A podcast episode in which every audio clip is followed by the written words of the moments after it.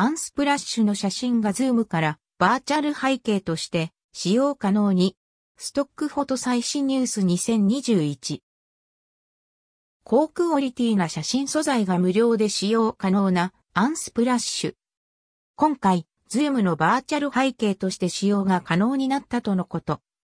Unsplash Zoom。使用方法としては Zoom でバーチャル背景の設定画面から Unsplash を選択して好きな写真を選ぶという形かと。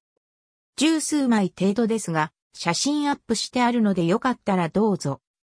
Image via Unsplash。 Zoom 実際の画面の確認が取れたら追記します。